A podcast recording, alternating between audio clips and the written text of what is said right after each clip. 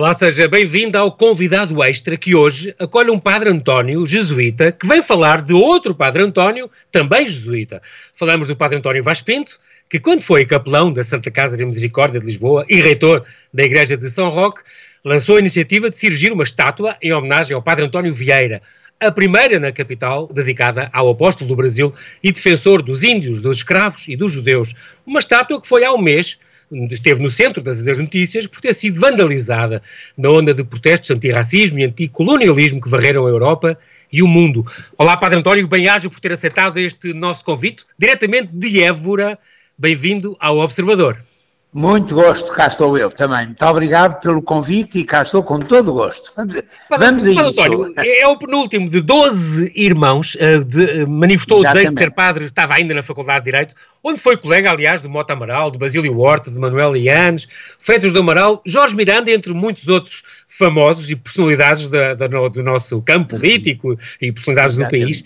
Entrou para o noviciado da Companhia de Jesus há 55 anos, foi ordenado Muito há bem. 46. Foi assistente da Rádio Renascença, aliás, 13 anos, portanto, isto da rádio não é novidade para si, e fundou, é o, ocupava o Centro Universitário Padre António Vieira em 84, antes já Muito tinha bem. fundado um centro similar em Coimbra. Uhum. Entre as várias coisas que fundou, que foram muitas, que o Padre António não para, que eu bem o conheço, uh, teve, por exemplo, algumas ações importantes a propósito dos imigrantes. É o caso, por exemplo, do Centro Comunitário de São Cirilo, é o caso do ter sido alto comissário para a imigração e minorias étnicas, e, por exemplo, uh, em 85, fundar os Leigos para o Desenvolvimento, que já enviou exatamente, cerca, exatamente. cerca, de 500, 500 missionários voluntários, jovens profissionais, leigos, a dar sim, um sim, tempo da é, sua vida é, é. à promoção em África, quer em Angola, Moçambique, em Portugal, São Tomé, e também tiveram em, em Timor.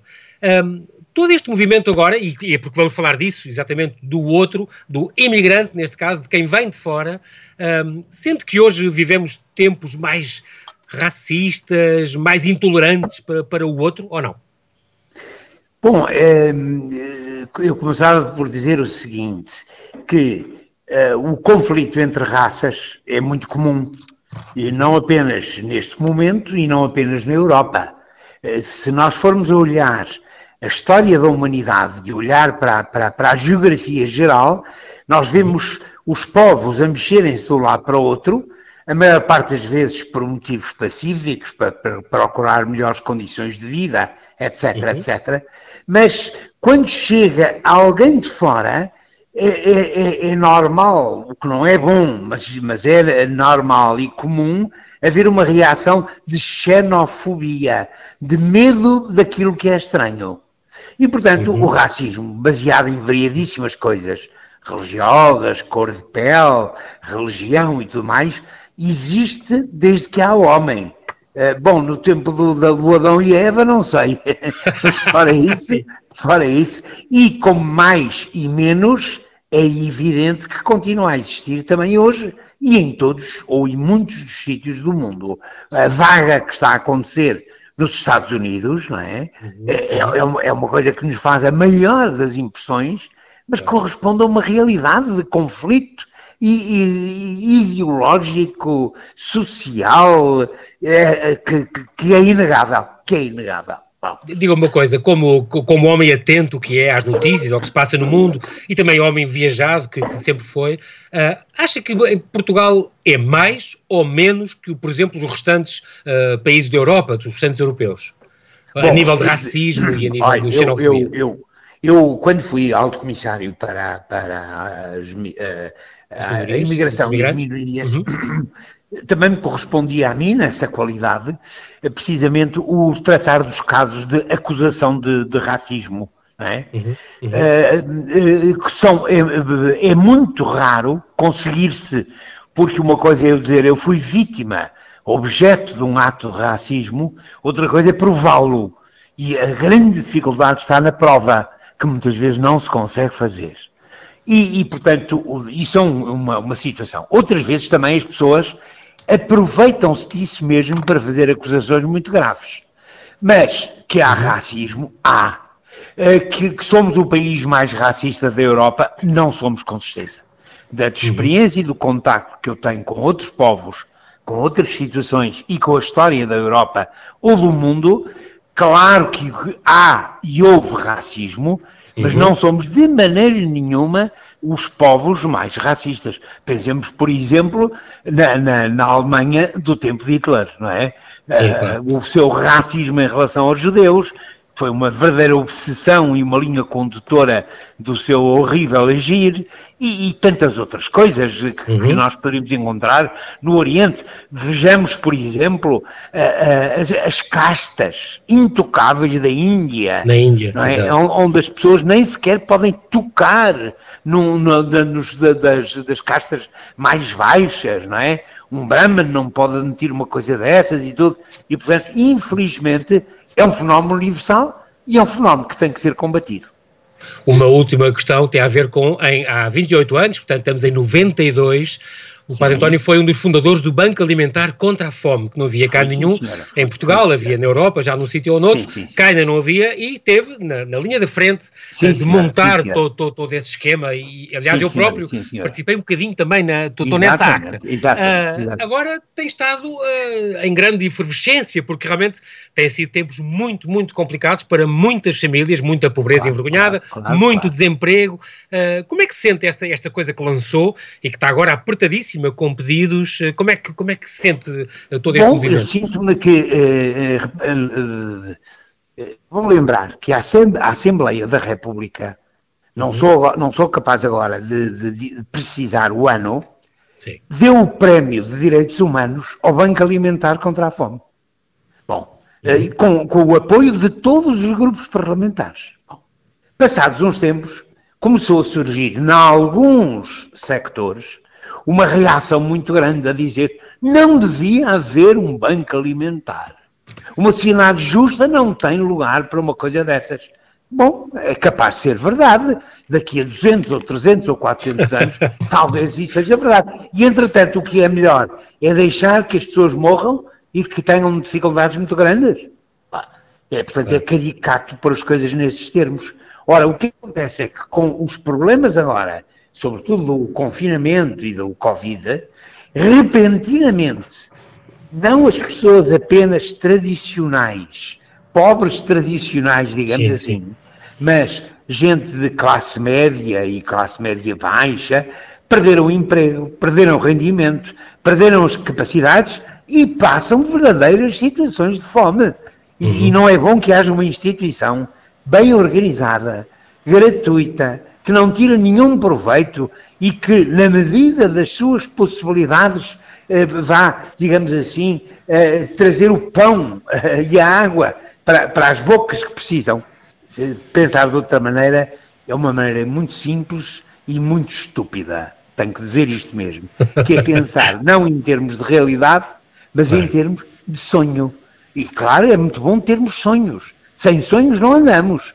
Mas não podemos é confundir o meu, o meu dia a dia e o dia a dia dos outros que estão ao meu lado com um sonho que ainda não chegou à sua realização. No intervalo, o que é que temos que fazer? Ajudar, partilhar. É isso que o Banco Alimentar sempre procurou fazer, continua a, a, a, a fazê-lo e, e sei, por informação agora mais direta, que felizmente também, tendo aumentado esta carência, esta necessidade, também os donativos o interesse, a, a, a partilha das pessoas que têm possibilidade de o fazer tem aumentado extraordinariamente. Isso são, são boas notícias de uma, de uma notícias, numa claro. altura tão complicada e tão, tão difícil para, para, tanta gente. É, claro. Muito bem. Sr. Padre António, vou-lhe pedir para não desligar, nós já voltamos, uh, continue connosco, já daqui a Sim, um senhora. intervalo muito pequenino, vamos atualizar a informação e já voltamos. Até já. Muito bem, até já.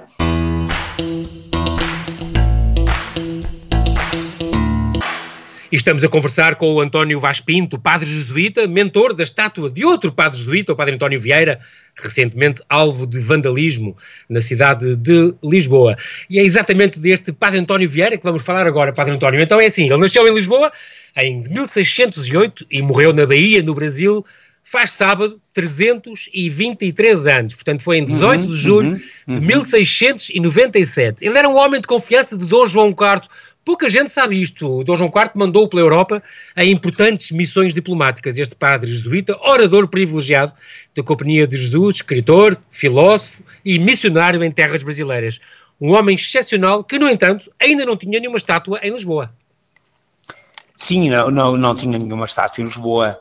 Eh, é uma das grandes glórias de Lisboa, não tenho medo uhum. nenhum de o dizer. Uhum. Curiosamente, ele ocupou praticamente todo o século XVII, que é um grande século de Portugal. Eh, esteve envolvido, na, na, na, depois da independência, em 1640, de, de Espanha, na, manutenção da, do, do, do, da, da, defesa de Portugal para uh, recuperar a sua plena independência Esteve uhum. metido em missões diplomáticas, casamentos, uh, inquisição, esteve em Roma, enfim, uma história extraordinária. Sim. E realmente, uh, muita gente o considerava, e não é preciso ser cristão, nem católico, nem amigo dos jesuítas, o considerava uma grande figura.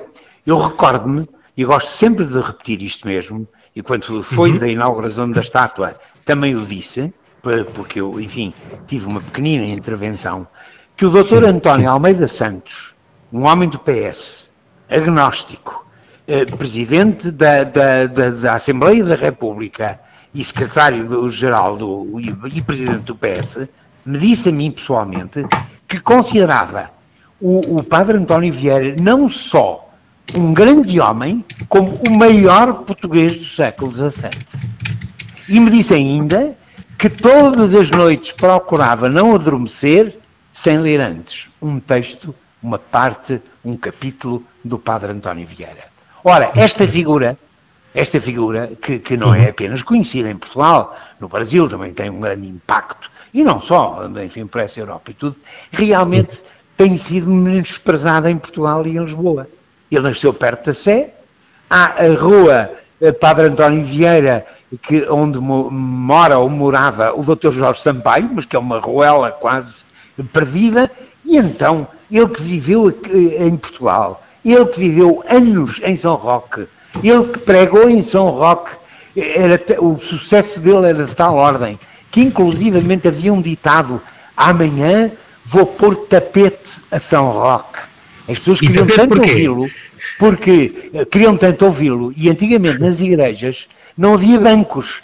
E então ah. mandavam um criado ou um escravo a São Roque reservar o lugar para quando chegasse a hora do sermão poderem ouvi-lo, não é?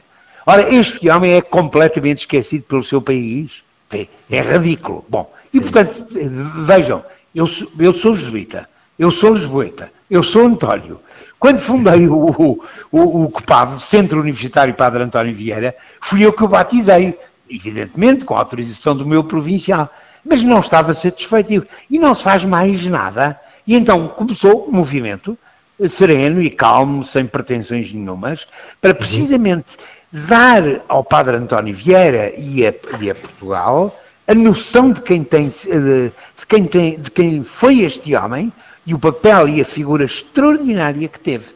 E daí entre outras coisas, houve o Congresso do Padre António Vieira, Congresso Internacional em cuja organização eu estive e que, enfim, que, com, com centenas de, de, de, comunicações e tudo, e uhum. surgiu a ideia da estátua.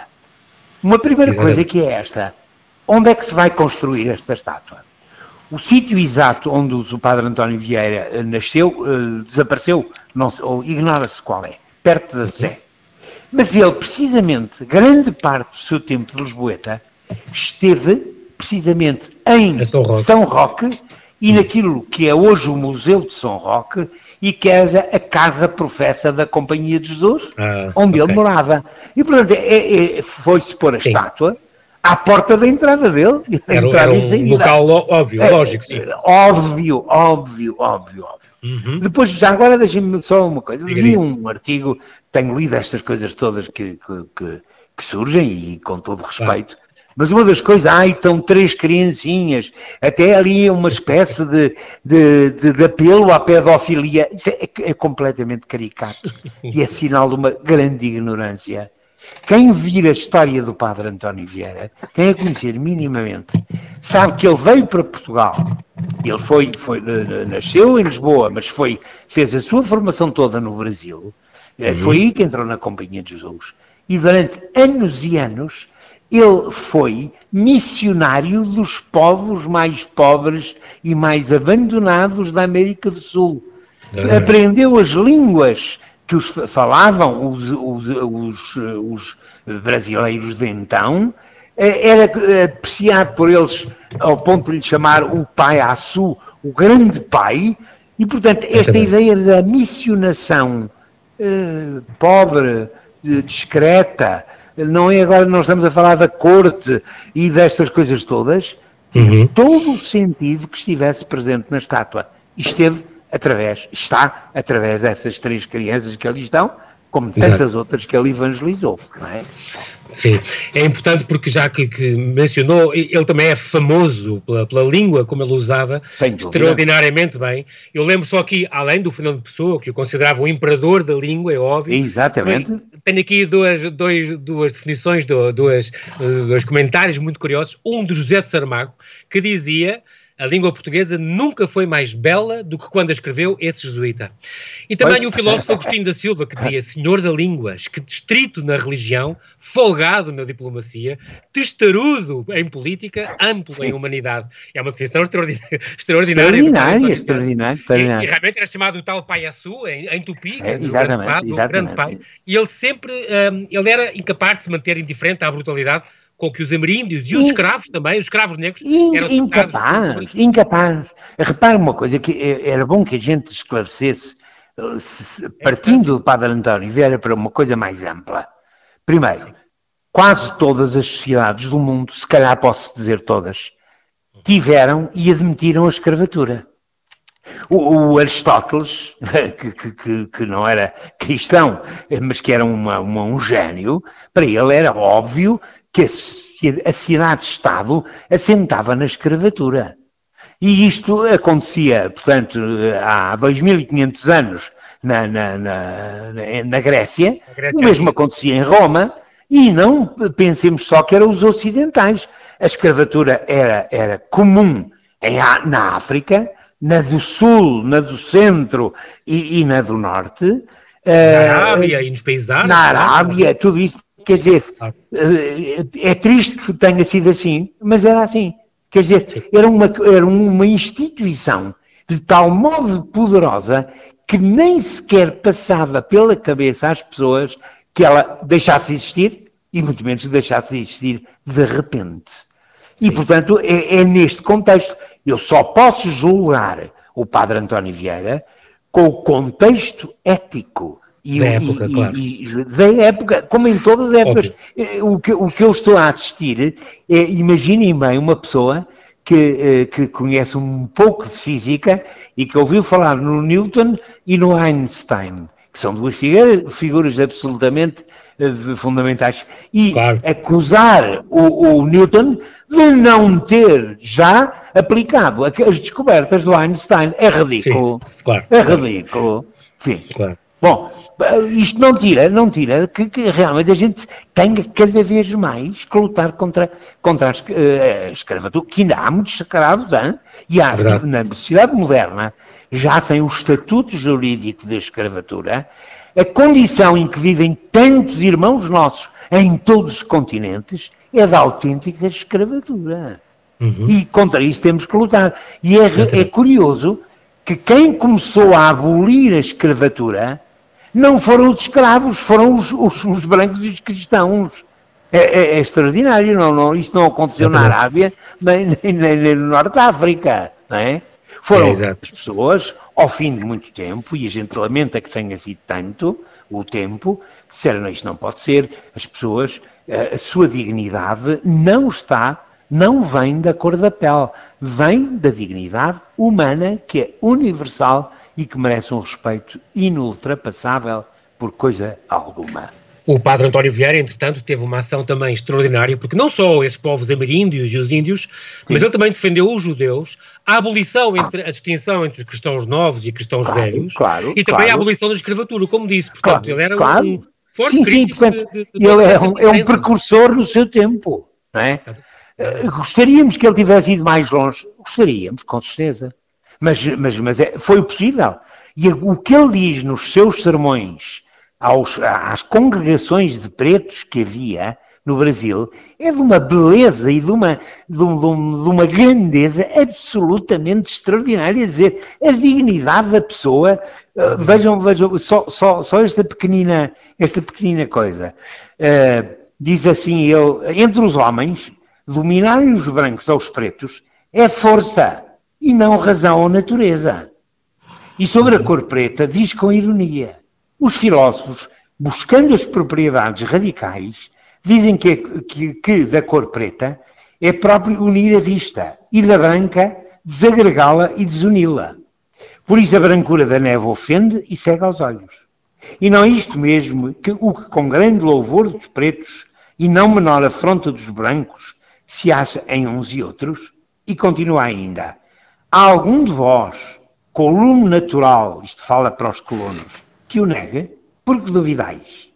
E vejam isto só, vou, vou, vou só sim, terminar, sim, sim. para isto não ser muito longo. E prossegue, porque melhor é sustentar do, do suor próprio que do sangue alheio. As fazendas do Maranhão, que esses mantos e essas capas que se, eh, se torceram, haviam de lançar sangue. Isto é o padre António Vieira. Exatamente, exatamente. E este homem que é, que é atacado, não é? Deixe-me, é deixe-me, dá é? licença, padre António, deixe-me ler aqui um bocadinho também, muito bonito, sim, sim. Do, do Sermão do Espírito Santo. Aliás, uh, vale a pena pela beleza também, cá está, da sim, prosa dele, do ritmo, da, da, do que ele pensava, e que diz esta parte muito gira. Concedo-vos que assíndio bárbaro e rude seja uma pedra. Vede o que faz em uma pedra a arte arranca o estatuário, uma pedra dessas montanhas, tosca, bruta, dura, informe, e depois que desbastou o mais grosso, toma o maço e o cinzel na mão e começa a formar o homem, primeiro membro a membro, depois feição por feição, até à mais miúda, ondeia-lhe os cabelos, alisa-lhe a testa, rasga-lhe os olhos, afia-lhe o nariz, abre-lhe a boca, avulta-lhe as faces, torneia-lhe o pescoço, estende-lhe os braços, espalma-lhe as mãos, divide-lhe os dedos, lança-lhe os vestidos, aqui desprega, ali arruga, acolá recama e fica um homem perfeito. E talvez um santo que se pode pôr no altar. É uma coisa impressionante. É, impressionante, ele... impressionante, impressionante. É. De, de, Portanto, de pedagogia. Ele, este, ele, escreveu também uma carta ao próprio, literatura, ao, ao próprio é? rei para, para mudar um bocadinho, tentar mudar a legislação para apoiar. Sim, claro, a, claro, a, claro. A, a justa, ele, ele foi uma justa para os por causa dessas coisas. É, exatamente, já. É, é, uma, diga, diga, diz, diz, faz favor. Não, estava só a dizer que este, esta estátua, que depois foi este protocolo com a Santa Casa e com a Câmara, sim, sim, sim. que já havia para a requalificação do largo, foi lançado, portanto, em 2016. O Marco Telmo Areias Fidalgo ganhou o primeiro lugar destas 15 propostas eleitas. Houve um júri com a Santa Casa, a Direção-Geral do Património Cultural, a Câmara, a Companhia de Jesus, a Academia das Belas Artes e, e, e que escolheram depois. E assim Ainda foi inaugurada. A inauguração, pois. o Padre António, lembro, eu estava lá e disse um dia grande em que se repara uma grande injustiça e homenageia um grande homem. Agora, dia 11 Exatamente. de julho, fez agora um mês, Uh, foi então pintada esta palavra, descoloniza, a vermelho, uh, e pichagens da mesma cor nas personagens, e no bronze, um, o que foi um, um, crime público, não é? Porque vandalismo contra sim, monumentos sim, sim, é um crime público. A Câmara imediatamente limpou no próprio dia, o próprio Presidente da Câmara, Fernando Medina, disse logo que a melhor resposta aos vândalos é a limpeza. No próprio dia limpou. Não foi a primeira vez que isto aconteceu, é já o ano passado, pois em não, junho, pois não, pois não, uma estátua do Pedro Álvares Cabral em, em, à frente da Igreja da Graça, em Santarém, tinha também sido alvo de vandalismo e tinham escrito colonialismo e fascismo em frente. Um, acha que este gesto é um bocadinho como à semelhança, por exemplo, do, do, dos Budas de Bamiyan pelos talibãs, ou do, ou do Estado Islâmico ter, ter destruído Palmira, ou o Museu de Mossul, é um bocadinho esta intolerância, estas ideologias intolerantes. Sem dúvida tem, quer dizer, os extremismos de direita ou de esquerda eh, são intolerantes. E, e, portanto, tudo aquilo que se lhes opõe, e quanto melhor for a pessoa, mais se opõe, mais vontade tem de destruir e de deturpar. E, e, já agora, ainda bem que trouxeste a, a história do concurso, porque que gostava de esclarecer aqui uma, um ponto ou outro. O concurso, eu fui membro do, do júri do concurso, enquanto representante ali da, da Santa Casa da, da, da, Misericórdia e da, do São Roque e da Companhia de Jesus. Foi um concurso público. Concorreu quem quis, sem quaisquer restrições. Exatamente. É, não, é depois, não podiam ser só católicos, nem nada. Nada, nada disso. Aberto a toda é? a gente.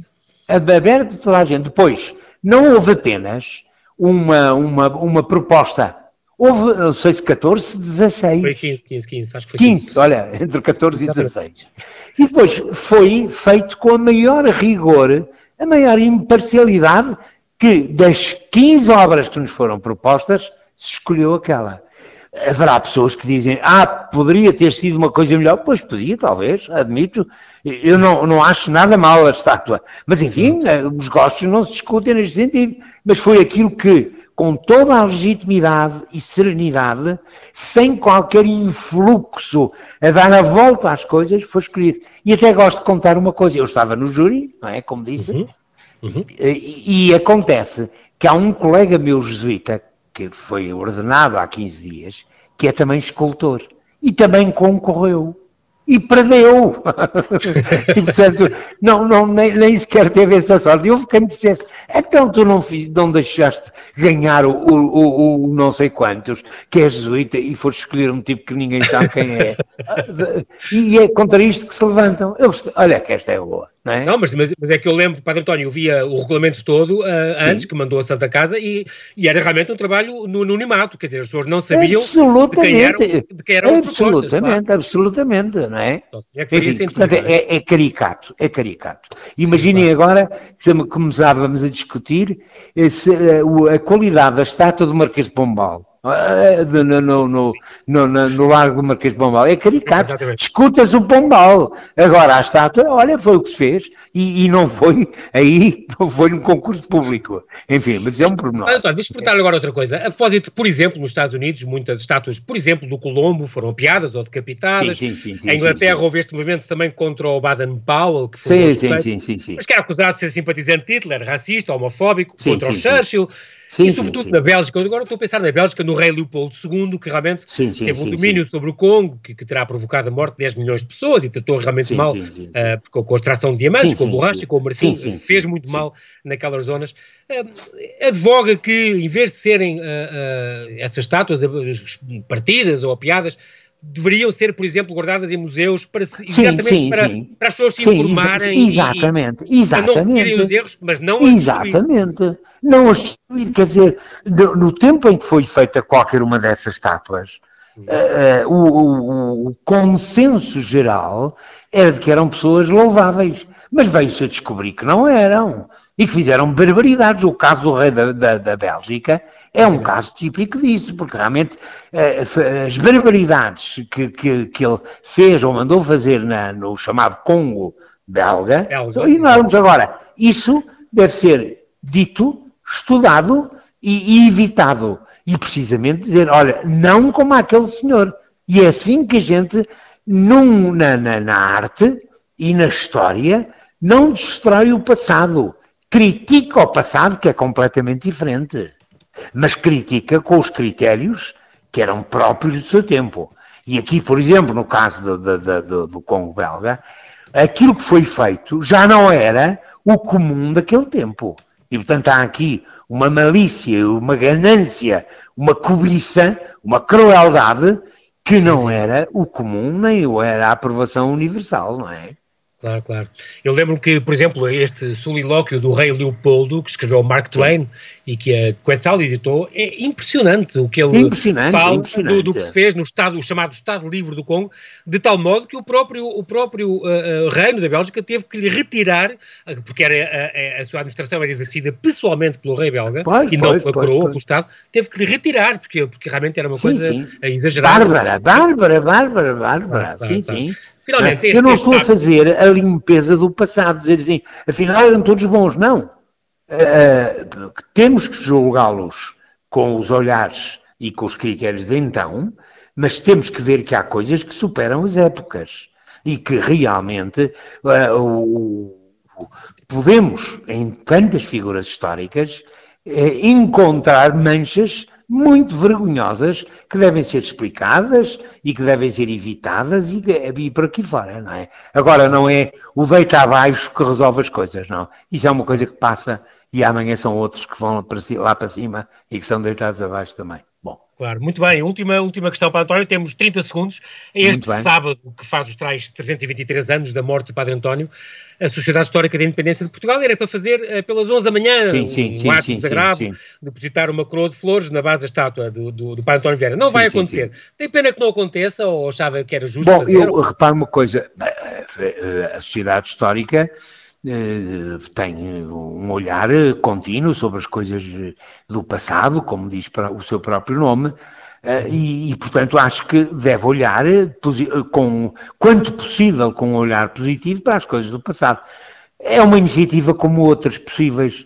Eh, não sei porquê, eu não estive minimamente envolvido, só casualmente é que soube que isto ia uhum. acontecer mas se calhar eh, escrever um artigo sobre o padre António Vieira pode ser mais importante do que estar a pôr uma coroa de flores, quer dizer, são, são, são maneiras de agir que podem variar e que são todas elas defensáveis. Sim, senhora. Padre António é, já conhece a rádio muito bem, é assim mesmo, sabe que na rádio o tempo passa a voar. Muito bem, quero, muito bem. Quero lhe agradecer pessoalmente pela sua Nada, por amor de Deus. no Observador. Com muito gosto, desejo, com muito olha, gosto. António deseja si à sua comunidade a continuação de um trabalho pastoral inspirado na Arquidiocese de Évora. Um grande abraço. Muito, muito obrigado. Bem. Muito obrigado. Boa noite. Até breve.